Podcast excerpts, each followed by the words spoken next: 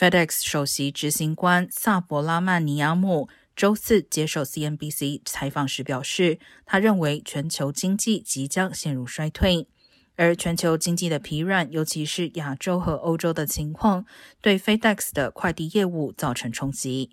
该公司在周四晚间称，经济放缓将导致其营收低于目标的五亿美元，并撤回本财年的业绩展望。同时，指二零二三财年的情况将变得更糟。Felix 表示，预计截至十一月的第二季度业务状况将进一步走弱。